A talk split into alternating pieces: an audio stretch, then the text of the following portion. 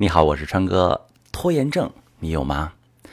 我的朋友小丹喜欢读书，也喜欢写作，可是他说自己好像总是忙，一年下来既没读几本书，也没写几篇文章。想瘦身，坚持两个星期就又放下了。每次看到不能穿的紧身裙装，又发誓减肥，最终还是失败了。看来拖延已经对小丹的生活事业造成困扰了。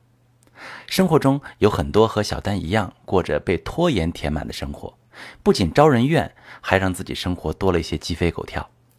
所以很多人就想改变，让自己脱胎换骨，重新做人。市场上有很多战斗拖延症的课都应运而生。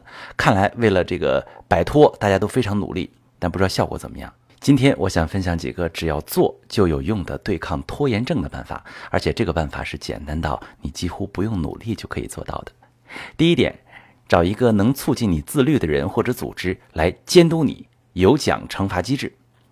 好，第二点，目标细分，以前定一天看十页，现在一天看两页；以前定每天要整理整个房间，现在定每天只整理一个地方。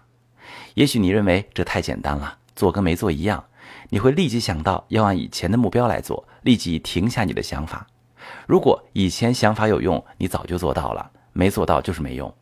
所以，请按照细分的目标去做，你会发现看完两页书太简单了，你还想看，最后不知不觉中看完十页书。你会发现，你整理的沙发，看到整洁的沙发，你又想整理茶几、阳台。我们的大脑喜欢接收简单容易的指令，而对抗复杂困难的指令。这也是为什么我们有时候会高估我们的意志力可以帮我们改变。第三点，把最不愿做的事先做五分钟。一般我们会把它放最后做，最不愿做的是什么？难、不喜欢、麻烦的事儿等等。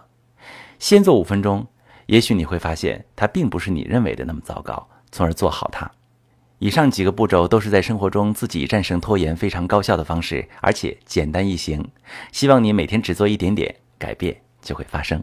我是许川，想提高自己的情商吗？我准备了一套情商课，免费送给你，加我的私人微信幺三幺四六。八三二四八零，向我索取吧。